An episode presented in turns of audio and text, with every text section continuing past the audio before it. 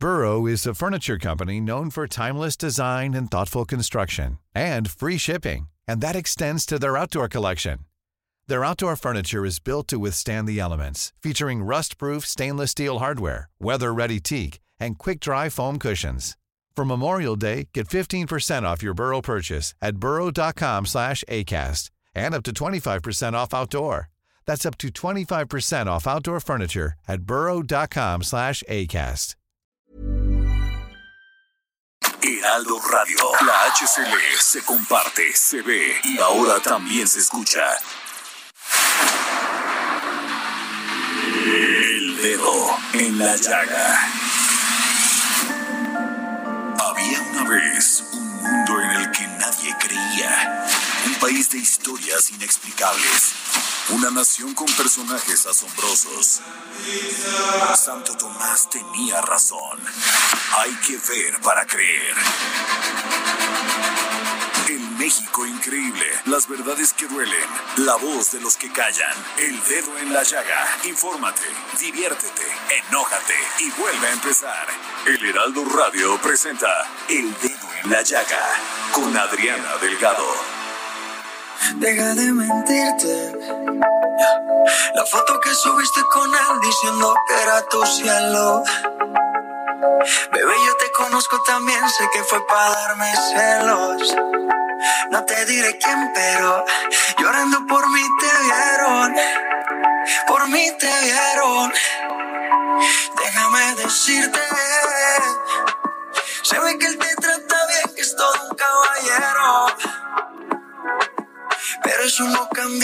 Cambiará que yo llegue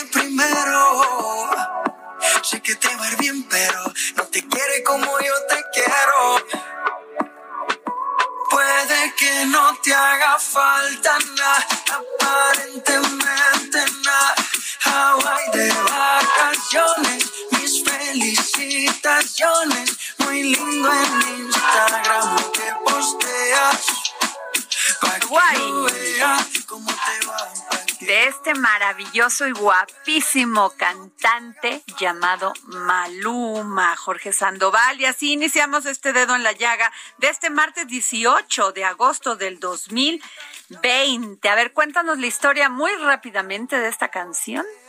Pues mira, eh, eh, esta canción está en los primeros puestos aquí en México, está en el número 3, tiene casi siete, 27 millones de, de- de reproducciones en Spotify tan solamente.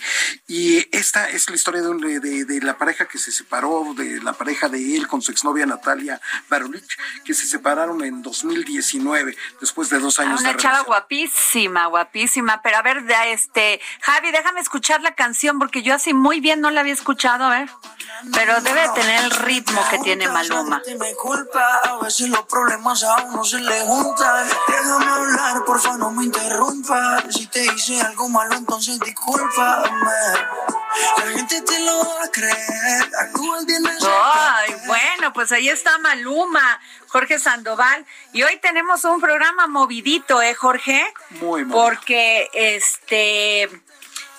eh, Ahorita les va, les damos el WhatsApp muy rápido para que nos escriban y nos manden sus opiniones sobre el programa y sobre lo que quieren que pregun- preguntemos a nuestros invitados y pues también dar la opinión sobre lo que aquí comentamos, ¿no? Efectivamente, todo lo que le quieran escribir, preguntar, que comente Adriana Delgado, su Twitter, su cuenta de Twitter es arroba Adri Delgado Ruiz, arroba Adri Delgado Ruiz. Véanla, chequen su Twitter porque publica cosas muy, muy, muy interesantes ahí en esa cuenta. Y es la misma cuenta para Instagram, arroba Adri Delgado Ruiz. Y si le quieren mandar un mensaje de voz de texto, le pueden escribir al, al 55 25 44 33 34. Y este, ese es el WhatsApp, ¿no? Ese es el Muy WhatsApp. bien. Pues a ver, Jorge, yo quisiera que nos introdujeras a esta, esta tragedia que está viviendo la señora Guadalupe García, madre de Areli. Y sí les quiero, por favor escuchen con atención, porque este es uno de los casos de muchas negligencias que hay en este país en los hospitales, sí, en los hospitales públicos. Y muy, es un caso doloroso porque yo los con, yo las conozco y he visto a Guadalupe cargar a su hija, Areli, esperando una cita en el hospital de, de pediatría y lo que van a escuchar es muy, o sea, son de los muchos casos que padecen y que muchos no tienen voz para poderlo gritar y mucho menos para poderlo denunciar. Y ojalá nos esté escuchando en este momento con APRET. Ojalá nos esté escuchando con APRET. Vamos, Jorge, por favor. Atención con la PRET. El día 8 de febrero del 2008, Guadalupe García Holguín llevó a su hija Areli a un chequeo a la clínica número 5 del IMSS, ya que se percató que su estómago del lado derecho le había crecido exageradamente. Revisándola, la doctora le comentó que tenía que hacerle estudios, pero que en la clínica iban a tardar, así que mejor la mandarían a urgencias para hacérselos ese mismo día. Para no hacerte el cuento largo, ahí se descubrió que Areli tenía un tumor en el hígado del lado derecho y que se tenía que quedar hospitalizada ese mismo día en el área de urgencias en el Hospital La Raza. Ya para el 14 de febrero de ese mismo año del 2008, el doctor José Luis Quintero y la doctora Rojas Curiel, terminando la cirugía, reportaron a los doctores y a la familia que había salido bien y que no hubo percances fuera de lo normal, que se había retirado el hígado del lado derecho y la vesícula, que analizarían el tumor que a los días siguientes dijeron era maligno. Ese mismo día Areli pasó a terapia intensiva y los doctores dijeron que estaría en buenas manos, que tendría una enfermera para asistirle que estaría conectada a los aparatos donde iba a ser monitoreada, cosa que no fue así. Areli permaneció en terapia intensiva 41 días 41 días saliendo de ahí con parálisis cerebral. No veía bien, tenía espasmos y convulsiones, sin saber comer que unas crisis aterradoras que todo esto derivó porque el 17 de febrero de 2008 Areli presentó un paro respiratorio, cardiorrespiratorio. respiratorio.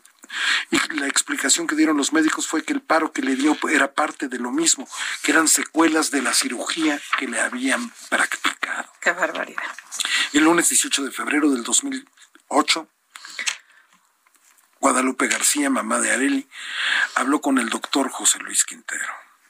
Y para preguntarle qué es lo que había pasado, porque su hija había tenido esos percances y él le había dicho que su operación se había llevado sin ningún contratiempo, a lo que el doctor respondió, efectivamente, así fue. Y si hay un responsable, ahí está en terapia intensiva. diciendo que él venía de verla y que el daño provocado a la consecuencia del accidente era irreversible que su cirugía estaba bien avalada y que hiciera lo que tuviera que hacer, pero que su trabajo nadie lo iba a ensuciar. Así le contestó a Guadalupe. Un día llevaron a Areli a hacer estudios de rayos X y la mamá platicó, Guadalupe platicó con la enfermera encargada de esa área sobre lo que estaba pasando con su hija y la, la doctora que asistió en estos estudios la escuchó y le dijo, deja de hacer chismes, que no vas a desprestigiar esta área de trabajo. Después de un rato, el doctor Arturo Torres, jefe de terapia intensiva, habló con los padres de Areli, diciendo que le ofrecía una disculpa por lo sucedido, pero que no podía ensuciar el trabajo bien hecho del doctor José Luis Quintero. ¿Qué tal? También le dijo que el día que se tomaron las placas de rayos X, Areli, pues se las olvidaron que las tenía puestas y que se dieron cuenta hasta que los aparatos a los que estaba conectada se activaron, pues la placa machucó la manguera de oxígeno y al reclamar la falta de ética y dedicación no hubo respuesta de parte de ellos. A raíz de esto, la familia Darelli pues se desintegró. Su mamá se convirtió pues en lo que un niño con parálisis este, cerebral necesita pues ser atendida las 24 horas del día durante los siete días de la semana. Pero para eso tenemos a Guadalupe García en la línea.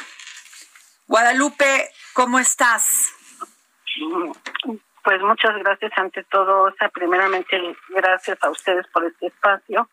Buenas tardes. Y bueno, pues a final de cuentas creo que se encima una lucecita en nuestro camino para externar este lo que nos tocó vivir en, ese hospital y que aún así les faltó mencionar que cuando yo estoy con la niña cargándola en brazos buscando al director este Jaime Jaime Saldívar este director del Hospital de la Raza, eh, estoy yo con mis huesitos en mis brazos, ya con un diagnóstico de que pues el tumor había salido maligno. Este oncología ya lo había hablado conmigo, ya me había dicho las secuelas que esto acarreaba el hacer este el someter a la niña a una quimioterapia. En la condición en la que me la dejaron la niña, pues no iba a sobrevivir.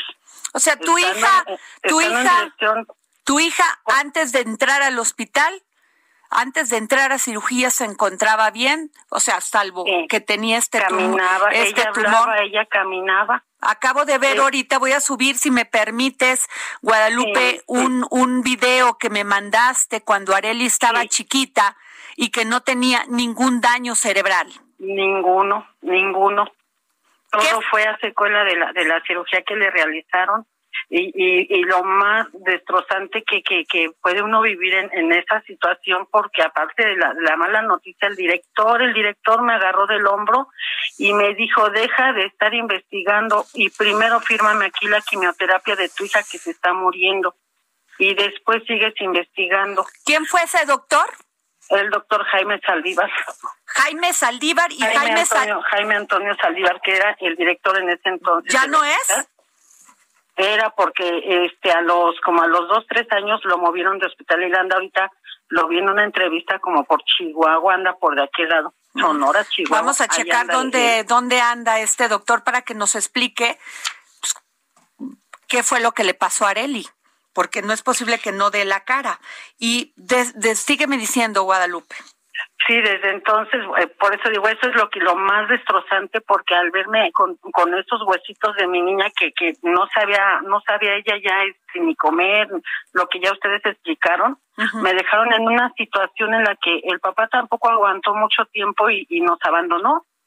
Y nos, nos dejó así a, la, este, entonces, eh, a final de cuentas, el instituto, bueno, yo me voy a CONAMED y CONAMED me, me hace una valoración de, de, del, de lo que sucedió con mi hija y me, dice que sí, que salió procedente mi, mi queja, que sí había existido una, una negligencia ahí, el descuido que ustedes ya mencionaron, pero lo que lo único que digo, ellos me cuantifican a, a, este a través, a partir de ese entonces, a dos años más para esos dos años que ellos me están cuantificando, yo ya había corrido por aquí, por allá con mi hija, me, me sometieron a andar en taxis, me fui a Teletón, eh, bueno, yo he agotado toda la posibilidad Yo te vi, Guadalupe, yo te vi cargando, yo te vi cargando a tu hija, necesitando pues lo mínimo indispensable para poderla trasladar. A mí nadie me platica lo que yo vi.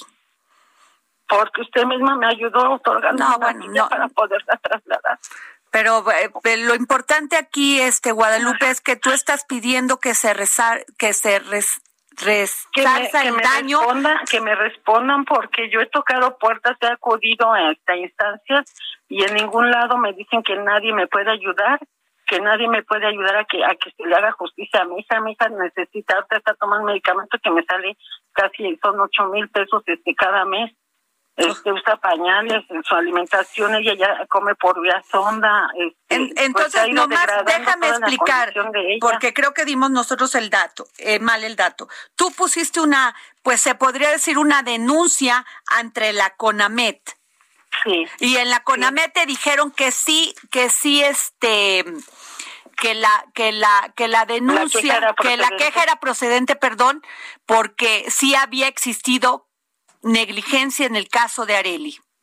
Sí, así fue, así me lo Y ahora, ¿qué, sus, ¿qué te dicen que sigue? ¿Cuál es el siguiente paso, Guadalupe? Pues nada más me dejaron en que este, mi cuantificación fue de 260 mil pesos, apenas hace unos Eso vale, eso vale un daño a una jovencita de cuántos años tiene Areli. Tenía año, dos meses en ese entonces, ahorita ella ya va a cumplir, tiene 13 años y medio. Fíjate nada más y desde entonces estoy en la, lucha con ellos de que no este no me han apoyado para nada. Me dejaron soy su asistente soy su enfermera de Areli yo ya mi cuerpo también ya me reclama atención porque no me puedo ni atender yo porque quién la va a ver a ella soy su asistente de 24 horas.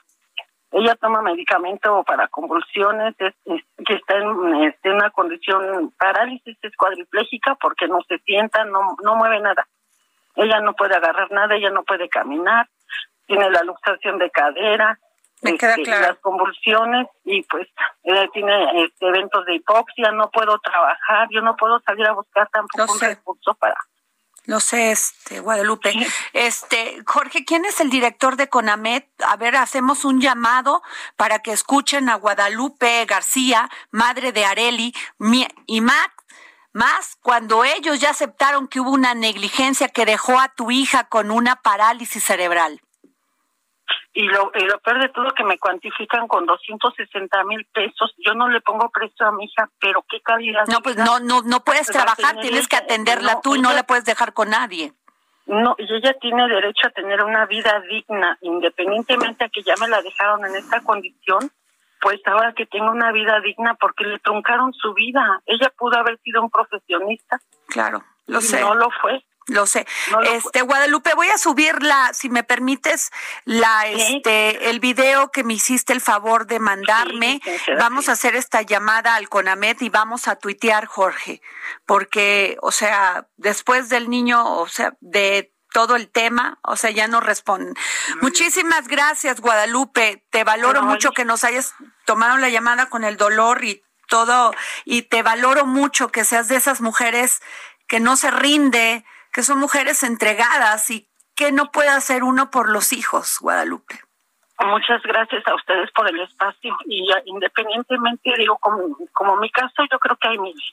Muchas, Hay miles y pues aquí cuando menos cuen- cuento con la, la suerte de, de- de haber topado con usted, haber coincidido y me está brindando este espacio. Pero pues hay muchas voces más que nadie las escucha. así es, este Guadalupe, vamos a estar muy pendiente del caso. Gracias y un gracias. beso, Areli. Muchas gracias, Adri. Muchas gracias. Muchas. Qué tristeza, Jorge. No es el primer caso de negligencia. El caso de mi hermana Alicia en Pemex con la doctora Portela, que además le cancelaron las dos citas que tenía en Pemex por el COVID. Nunca la recibieron para darle su tratamiento de cáncer. Y bueno, pues mi hermana murió hace aproximadamente 25 días. Y te voy a decir otro todavía peor que hoy me enteré antes de venir al programa, el caso de Saraí Campa. Saraí eh, estaba enferma de COVID, llegó al hospital del Liste, ahorita me van a decir qué hospital porque se me, de ese se me pasó a apuntarlo, y este, y la recibieron, no tenían batas para taparla, no tenían nada, la tuvieron en una silla, y cuando ella le se acercó una enfermera porque no había doctores, nada más los que están atendiendo son los enfermeros, eh, le dijeron que pues que se esperara porque la próxima medicina que le iban a dar es un paracetamol. Qué barbaridad. En ese momento un enfermero de ese hospital le dijo, no voy a decir su nombre, le dijo que si, si podía, pues que le daba su, que, perdón, que él le prestaba su teléfono y que hablara con un familiar para que la fuera a sacar de ahí. Porque no le iban a poder ayudar, que no había camas, que no había el, lo mínimo indispensable. Fueron, este, Olivia fue a sacar a su hermana de este hospital del Iste, del Iste, lo digo dos veces, tres veces, y se encontró con que, con que, pues tuvieron que contratar, a- le dijo el enfermero, si puede, llévesela a un hospital privado. Se encontraron, pues, llevándosela a su casa, y pues toda la familia se contagió de COVID, se infectó de COVID. Y bueno, pues toda la enferme, toda la, todo- toda la familia estuvo enferma, buscando respiradores, buscando oxígeno, oxígeno, y este ya salió adelante, pero el padre de ellos murió. Y en el ISTE habló con los del ISTE para ver si podían llevarse a su papá, que también era trabajador y había pues cuánto tiempo del Estado, y no, no había ambulancias para trasladar a su papá que había muerto. Una verdadera tragedia familiar. Así están las instituciones este, de salud los hospitales en nuestro país y ahí están los ejemplos. Y bueno, como ella pues no estuvo en un hospital, pues cómo supieron que había nueve enfermos en su casa, nunca los contaron. Efectivamente, las instituciones de salud están muy mal y parecieran cómplices los de la CONAMET porque no tienen actualizado su portal. Tú buscas eh, siquiera en noticias quién es el titular, no existe. Y al parecer en esta confabulación de Juan Ferrer del INSABI que quieren desaparecer la, la CONAMET, imagínate. No, qué barbaridad. No, no, no, no, eso no, pues a ver, hay que de veras, o sea, ahí sí me encanta lo que está haciendo el gobierno en contra de la corrupción, en muchas tareas que está haciendo el gobierno en el tema de agricultura, pero hay cosas que están fallando terriblemente y sí se tiene que poner el dedo en la llaga. Y bueno, nos pasamos porque tenemos en la línea, pues usted ya ayer platicamos aquí en con Andrea Merlos todo este tema de Emilio L. El tema es que, ¿qué va a pasar con el PAN después de estos escándalos? Y si hay un columnista, periodista especializado en los temas del Partido Acción Nacional, es Álvaro Delgado, columnista y compañero de nosotros aquí en el Heraldo de México. Muy buenas tardes, Álvaro, querido. ¿Cómo, estás, Adriana? Muy... Me da gusto saludarte a ti, me da gusto saludar a tu auditorio Oye, pues ¿cómo ves el futuro del PAN después de estos videoescándalos y de todo pues lo que se está guardando todavía Emilio L? Emilio L. Es que ya, ya nos toma, ya nos, ya nos da esta gracia, Álvaro, de veras. Sí, por supuesto que las autoridades tienen que cumplir naturalmente con la ley y por supuesto que la referencia a presuntos responsables acusados tiene que darse en estos términos que tienen que ver con la reforma al sistema eh, judicial que se hizo hace unos años, eh, pero los periodistas no estamos obligados a decir, este, eh, Emilio L. es el señor Emilio Lozoya. Con todas las palabras, ¿verdad? Claro, pero que es efectivamente un presunto responsable, está acusado de tres delitos y ahora además de estar acusado, él es denunciante eh, de supuestos delitos que también deben todavía pues llevarse un proceso acreditar si efectivamente se cometieron o no. En esa etapa, sin embargo, la parte periodística, pues tenemos no solamente el derecho, sino la responsabilidad, el deber de, de informarle a los a la sociedad mexicana eh, sí, con información rigurosa, lo que está ocurriendo y también las implicaciones que tienen que ver con lo que me preguntas en un partido político o en el sistema de partidos políticos que tenemos en México. En el caso del PAN, por supuesto que hay señalamientos muy directos sobre supuestos sobornos que todavía falta que se prueben el, el video del día de ayer, cuyo origen es eh, oscuro, incierto, eh, se pueden apreciar por lo menos a dos personajes muy vinculados a dos ex senadores. Uno de ellos, al ex senador por Campeche, eh,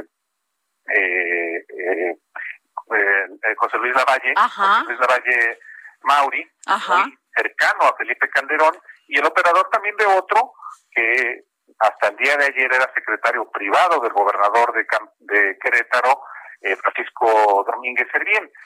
Eh, por supuesto que esto le pega al Partido Acción Nacional tanto como le pega al PRI, ya de por sí bocabajeado después de la elección del año 2018, pero en el caso del PAN, que es la principal oposición de México, pues claro que sí va a tener un efecto, pero quién sabe qué tanto, Adriana, porque también es verdad que eh, siendo la principal fuerza de oposición, pues hay gente que no está de acuerdo con lo que está haciendo el gobierno de Andrés Manuel López Obrador y una de las eh, expresiones opositoras, la principal expresión opositora sigue siendo el Partido Acción Nacional y en ese sentido, aunque políticamente sí golpea eh, con esto que eh, ayer se vio en términos de del manejo de paquetes, de maletas, de billetes para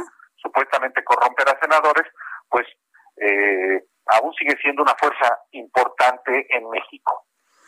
¿Tiene futuro, este, antes de irnos al corte, este querido Álvaro Delgado, ¿tiene futuro el PAN? Sin duda tiene futuro. eh, es un partido que tiene a lo largo de las décadas, de más de siete décadas de existencia, una este, estructura importante en el país, a pesar de todo, tiene gobiernos estatales a pesar de todo, eh, eh, tiene sin duda futuro, un futuro, sin embargo, condicionado a que eh, no solamente haga gobiernos eficaces, sino que pueda ser capaz de deslindarse de conductas de corrupción que claramente están acreditadas no por un video como el de ayer, sino desde hace tiempo. Eh, tiene también futuro en la medida en que sepa no verse disminuido por la aparición de nuevas fuerzas políticas como el partido de Calderón. Ok, gracias Álvaro, gracias por darnos tu comentario. Te lo valora. Sigue a Adriana Delgado en su cuenta de Twitter, arroba Adri Delgado Ruiz. Además, te invitamos a enviar tus opiniones y comentarios en texto o por mensaje de audio a través de WhatsApp al 55 2544 3334. Y si quieres escuchar El Dedo en la Llaga de El Heraldo Radio, en cualquier momento y donde quiera que te encuentres, descarga el podcast disponible en Spotify y iTunes. Heraldo Radio, la HCL se comparte, se ve y ahora también se escucha.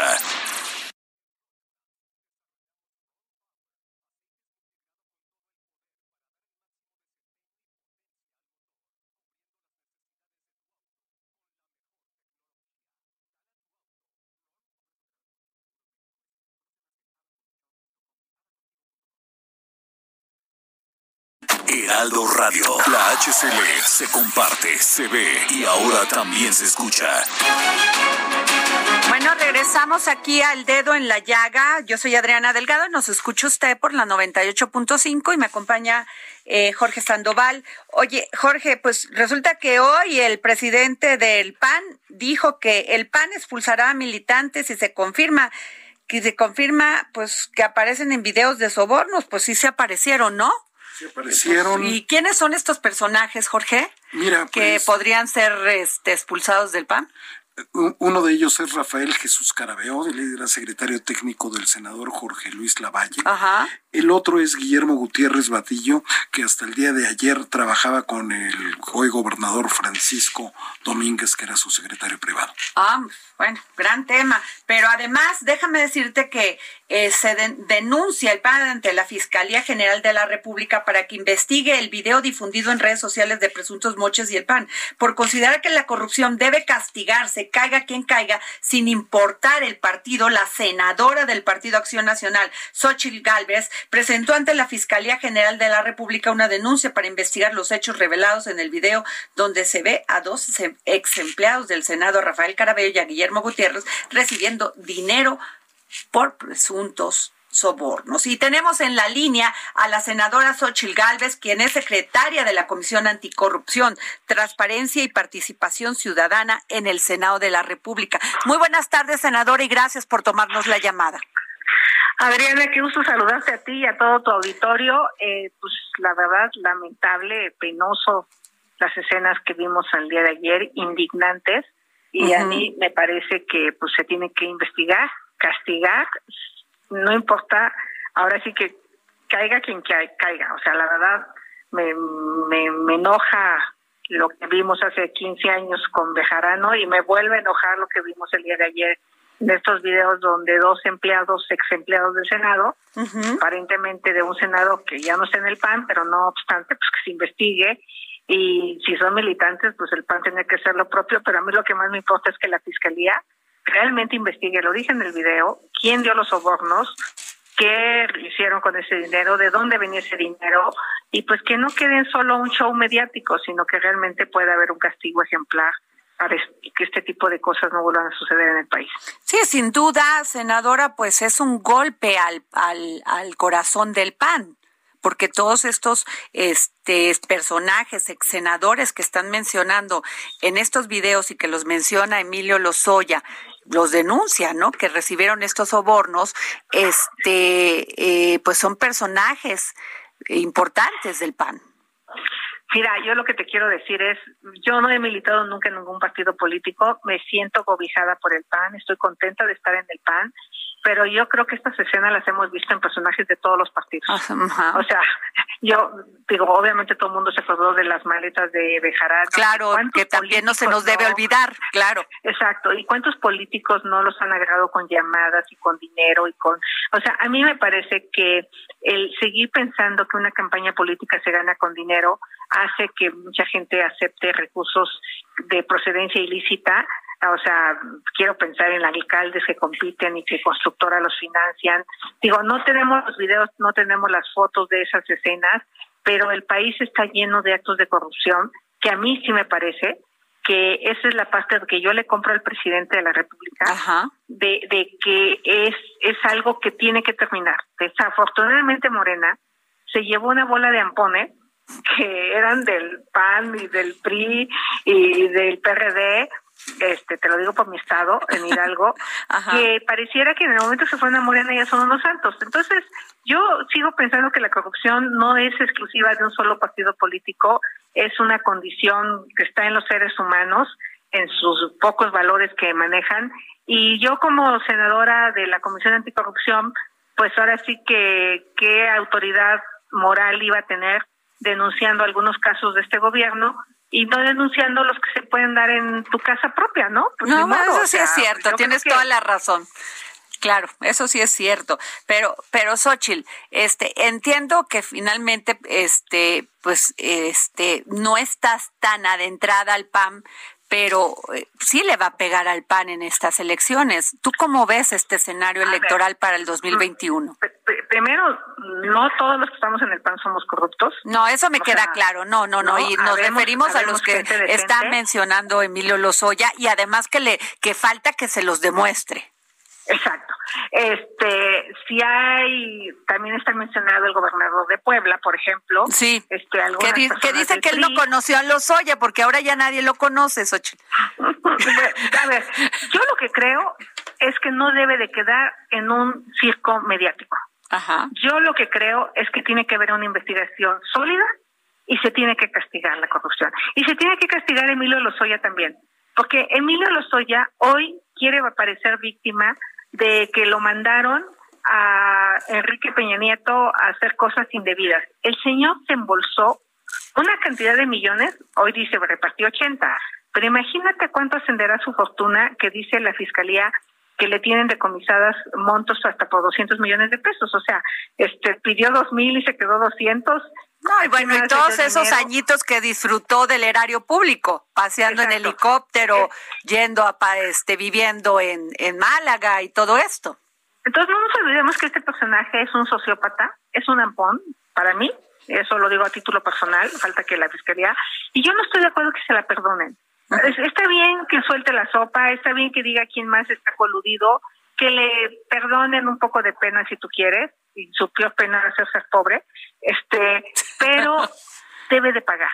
Claro. si hay otros personajes involucrados, sean del partido que sean, y lo digo con absoluto convencimiento, también tienen que ser castigados. O sea, yo, yo, yo sí creo que llegó el momento de la verdad. Si este gobierno realmente quiere hacer justicia, o solo quiere desprestigiar al PAN porque es su principal adversario eh, rumbo a las elecciones del 2021, ¿no? Este, yo lo que le diría a los ciudadanos, gente limpia hay en todos los partidos, en Morena hay gente impecable a la que respeto, a la que reconozco. es cierto, no es... Eh, eh, y, y, hay que fijarnos más qué clase de políticos este mencionamos, hay que ver cómo viven, este pues, se nota cuando alguien vive fuera de lo que ha podido ganar, ¿no? Cuando se da lujos que que no debe de tener como esa casa de los Oya, o sea, ¿de dónde? No, sí, la casa de, de Iztapa sí está sí está grosera.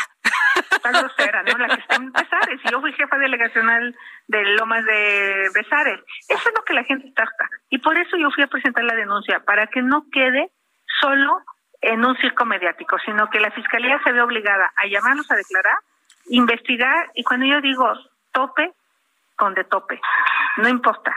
Este, y si la gente nos castiga, bueno, pues tendremos que poner candidatos que tengan una trayectoria limpia, que se sientan identificados con la gente. Todos los partidos han tenido sus casos de corrupción.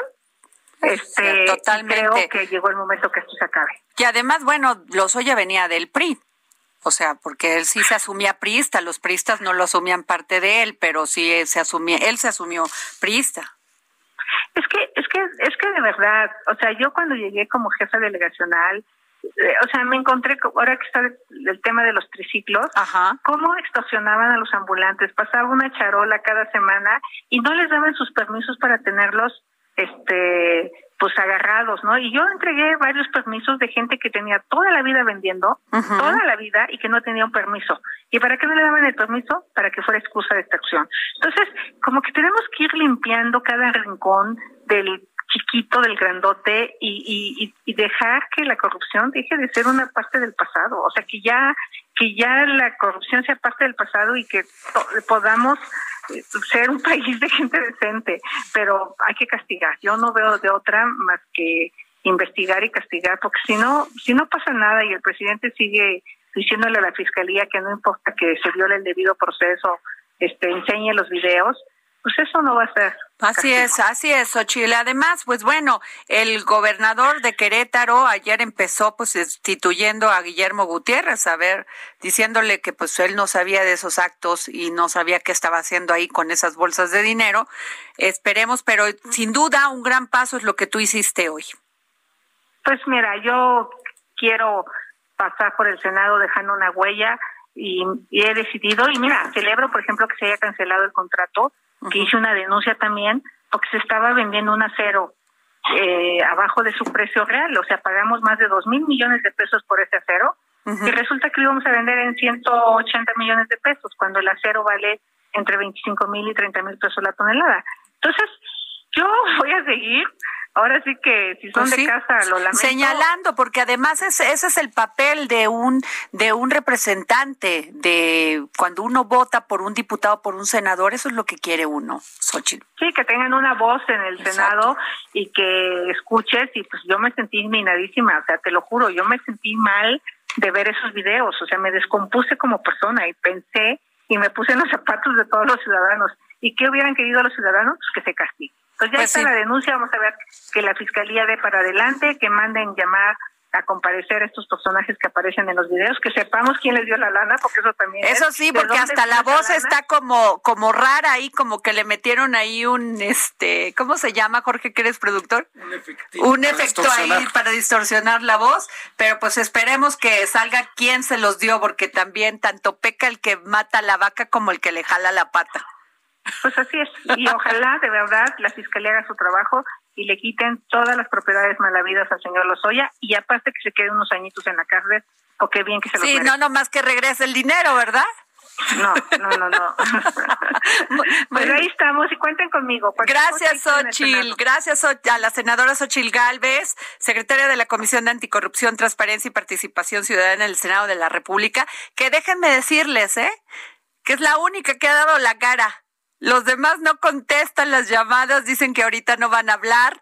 De veras. O sea, es un tema. de prensa, no hay preguntas. y no hay preguntas, pues sí, así es. Oye, Jorge, y tenemos un, un, tú le hiciste una pregunta a Javier Lozano sobre, pues, ¿qué piensa de este escándalo, de estos videos, la telenovela de los videos de Emilio Lozoya, Emilio L. Bueno, pues yo creo que dependerá mucho del desenlace, del desenlace de todo lo que se está diciendo, exhibiendo, hablando. Porque una cosa son los dichos de Lozoya, incluso estos videos que son, bueno, que evidentemente se muestra un intercambio de grandes cantidades de dinero, y otra es cuál fue el destino de ese dinero a manos de quién llegó y por qué y para qué, porque tampoco toda una institución se va a venir abajo por una o dos personas si es que se cometió algún ilícito, si es que se cometió algún ilícito, porque yo soy, como abogado, sí soy de los que respeta el debido proceso y la presunción de inocencia. Y hasta que no se compruebe lo contrario, todos los señalados hasta ahorita son inocentes. Y estás hablando de las acusaciones de alguien que era prófugo de la justicia, que lo extraditaron, que él mismo ha reconocido que tomó dinero de manera ilegal, que financió campañas con dinero sucio y que, este, y que hizo entregas hay por instrucciones del que obediente, ¿no? Por instrucciones del presidente y del secretario de Hacienda. Entonces, estás hablando pues también de, de, los dichos de alguien que se quiere librar de prisión y del castigo de la ley. Pero el PAN, a mí me queda clarísimo que es la alternativa para el 2021 y lo sabe perfecto el presidente. Y por eso mismo creo que el presidente está maquinando todos estos distractores y todas estas acciones teóricamente legales, pero que en realidad lo que buscan es un, una arma muy potente de este política para debilitar al PAN y que ganen ellos la mayoría de las gubernaturas, de las 15 gubernaturas, y que también se queden con la mayoría y en la Cámara de Diputados. Entonces, mucho dependerá del desenlace también de la habilidad de defensa que tenga Acción Nacional y también y también que entienda la dirigencia. Pues ahí están las palabras de Javier Lozano, dice, y eso sí tiene razón, ¿eh?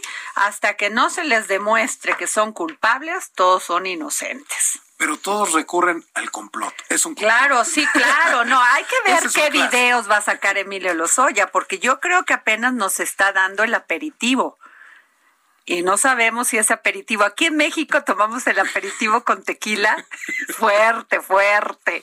En otros países más ligero. Pero pues ya viste, apenas es el aperitivo. Y él tendrá que demostrar, porque si mencionó todos estos personajes, tiene que demostrarles que sí es cierto, que hay una prueba, fía, o sea, Ojalá que no pase como lo que te decía Híjole, si no va a ser un escándalo, Martínez, que te decía que iba a ser el parto de Montes. Así es, así el parto de Montes. Oye, y bueno, pues nos vamos con don Pepe Carreño, periodista especializado en temas internacionales y editor de la sección Orbe en el Heraldo de México, por este maravilloso discurso de Michelle Obama. El dedo en la llaga por el mundo con José Carreño. Don Pepe, ¿cómo está? Qué gusto saludarlo. Adri, qué placer. Muy buenas tardes. Don Oiga, don Pepe. ¿Qué tal Michelle Obama, eh? Mire, mire, mire, Adri, el, uh, déjeme ponerlo de esta forma. Joe Biden va a ser el nominado presidencial del Partido Demócrata. Kamala Harris tal vez llegue a ser incluso hasta la presidenta de los Estados Unidos más allá después de 2024. Uy. Barack Obama es el, dije tal vez que conste, no hay, no hay ninguna certidumbre. Barack Obama es eh, ciertamente un hombre reverenciado del Partido Demócrata, es un hombre muy popular, es un hombre que hizo historia, es el primer presidente negro de los Estados Unidos, eh, pero la ídolo, valga la expresión, de los demócratas y muchos fuera del partido, se llama Michelle Obama. Michelle Obama es una señora que hoy por hoy, si ella hubiera querido, sería la candidata presidencial de ese partido, si ella hubiera querido, si hubiera aceptado, sería, estaría en los cuernos de la luna políticamente, pero hay que decirlo, nunca quiso ser dedicarse a la política. Es una abogada, es una señora con una enorme popularidad en los Estados Unidos, con una enorme fuerza moral y que en algún momento incluso se opuso a que su esposo Barack fuera candidato presidencial por las perturbaciones que consideraba haría a su familia. Bueno, esta señora presentó anoche en la primera jornada de la Convención Nacional Demócrata para expresar primero su apoyo a, Joe Biden, que dijo es un hombre extraordinario, un hombre decente, una persona que escucha, que sabe escuchar y que sabe liderar. Oye, pero vamos, pero don Pepe, ya va muy adelantado John Biden, ¿eh? O sea, yo creo que sí le va a dar su sustito a Donald. El, susto está, ya se lo dio, el susto ya, ¿verdad? Lo está lo estamos viendo en la en la forma de su comportamiento ya. Si hay dos puntos de comportamiento que hay que ver. Uno su ah, ahora que está insistiendo ya en que las elecciones van a tener problemas y que trata de hacer lo posible para que los tengan con el con la cuestión de los de los votos por correo. Y segundo el que no interrumpa sus acciones es decir tradicionalmente por cortesía ni demócratas eh, se movilizaban o hacían ruido durante la convención republicana, ni los republicanos hacían ruido o se movilizaban durante la convención demócrata. Y esta vez no es así, no hay tal. es el presidente, en este caso el presidente Trump, rompe con una tradición. Pero el hecho, el hecho es que Michelle Obama se, se planta la noche del lunes ante los demócratas, o más bien en la reunión virtual de los demócratas, porque las veces es, redes sociales, de televisión, y hace un discurso en el que literalmente eviscera, es decir, destripta, por decirlo de alguna forma, a Donald Trump. Y lo presenta no solo como un hombre incapaz, y, sino y, y, y, tal vez ya está indigno de ser presidente de los Estados Unidos, sino lo presenta también como una persona egoísta, como una persona dice, no es una pero, don Pepe... puede, no, tiene una vida como Claro. Y don Pepe, esto le debe de quedar muy claro a todos los políticos que en política nada está seguro. Y que Donald Trump hace cinco meses tenía una aceptación muy alta. Y en estos momentos yo creo que caballo que alcanza gana y eso está pasando con Biden. Mire, usted, usted mejor que sabe que, yo sabe que en política 90 días o los 70 días, dos meses y algo que quedan de, a las elecciones son mucho tiempo. Así es. Y en una, era de redes sociales, de internet, ya no de televisión, sino de comunicación personal, es muchísimo, muchísimo tiempo. Y ese es el problema que enfrenta Trump, es el problema también que enfrenta Biden, por cierto.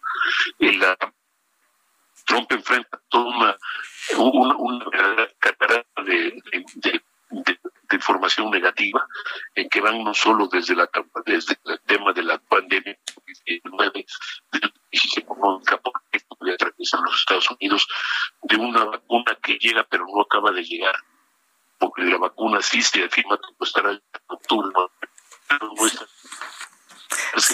Don Pepe, se nos está cortando mucho la, llama, la llamada, casi no se escucha. Déjeme y este, ¿qué pasa, Dani? Se está cortando, ¿no? Bueno. A ver si podemos retomar a don Pepe o, este, bueno, don Pepe. Se nos está cortando la llamada. Pero si gusta, mañana le podemos llamar, don Pepe, para que ya nos amplíe muy bien sobre este discurso de Michelle Obama, porque sí me gustaría retomarlo, uno, o sea, todo lo que dijo. Con todo gusto. Muchas gracias, don José Carreño. Y bueno, pues nos vamos con este el momento. Oscar, el momento pivot, con Oscar Sandoval. Momento pivot, con Oscar Sandoval. Oscar Sandoval, ¿cómo estás? Muy bien, muy contento. nos dice Jorge Sandoval, tu, tu primo, que si podíamos hacer, podemos tener capacidad de síntesis. Oye, la capacidad de síntesis. Tienes tres minutos y si sales en los videos no eres mi primo, ¿eh? Ay, no, Oscar, no, nos veas a dar la sorpresa. ¿Por qué no nos invitaste? siempre, siempre te estamos pagando las cuentas. ya ves, ya ves cómo conviene pagarme las cuentas en lugar de andar, este, de andar apareciendo en estos videos. Oye, pero no, no, no, la verdad es que te iba a decir que Dios nos libre, pero, pero la buena voluntad y las buenas decisiones nos libren de ese tipo. Oye, ahora, pero el PAN ya dijo que ya va a correr a todo mundo. sí, eh, ahora sí tiene que tener los Lozoya este más videos porque así como que lo diga y le creamos, pues no. Pues mira, o los tiene o los tiene, porque si no los tiene, pues le va a ir muy mal, porque nos lo prometió. O sea, aquí no estamos hablando de cosas que nosotros estamos asumiendo, aquí estamos diciendo, hablando de cosas que él dijo frente al Estado mexicano y que pues tienen que suceder. Y te voy a decir una cosa, yo la semana pasada insistía muchísimo en el tema de que teníamos nosotros que ver los videos, pues ya lo que Bueno, tú estabas como el presidente, el presidente les dijo cuatro veces, el presidente Andrés Manuel López Obrador les tuvo que decir a la fiscalía, pues yo ya quiero ver esos videos porque nomás me dijeron que, que teníamos un mega escándalo y no, que mira, yo como no soy abogado, entonces yo no me voy a meter en los temas legales. Como yo me dedico a la comunicación y a la economía, entonces pues yo sí que bueno que los vi, porque de esta forma te voy a decir que al menos ya pues, caminas por la calle sabiendo y que sabe la gente que hiciste eso, porque mira, a lo mejor la ley no los lleva a la cárcel, pero la verdad a mí Ay, ¿cómo no? O sea, Oscar, de nada va a servir que no los lleva a la cárcel, o sea, vienen, delinquen y se van y se, se pues la pasan padrísimo en Málaga.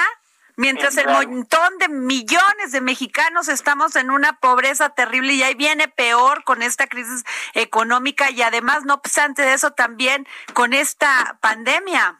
Pues mira, yo me refiero un poco más a los que están en los que aparecen en el video, que pues lo que están haciendo es pues, recibir billetes como están recibiendo. Entonces, básicamente, Adri, que la verdad mínimo que haya la vergüenza de haber traicionado a un país y a una responsabilidad pública. Pues hiciste una capacidad de síntesis, ya te, ya te escucharemos el jueves en los sustos de la semana. Ahí está. Eh, pero bueno, para tocar también el tema que tenías que es muy importante. Nos vemos, nos vamos y nos vemos mañana. Muchísimas gracias por escucharnos, Adriana Delgado y Jorge Sandoval.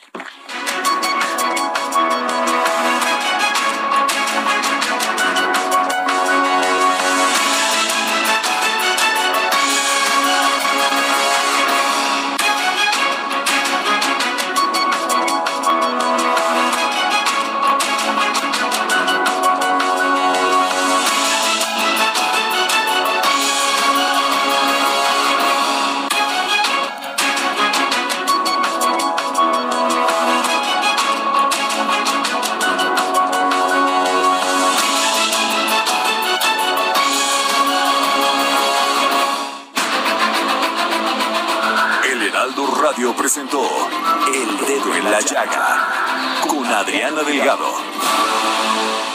Heraldo Radio. Planning for your next trip? Elevate your travel style with Quince. Quince has all the jet setting essentials you'll want for your next getaway, like European linen, premium luggage options, buttery soft Italian leather bags, and so much more. And is all priced at 50 to 80% less than similar brands. Plus, Quince only works with factories that use safe and ethical manufacturing practices. Pack your bags with high-quality essentials you'll be wearing for vacations to come with Quince. Go to quince.com/pack for free shipping and 365-day returns.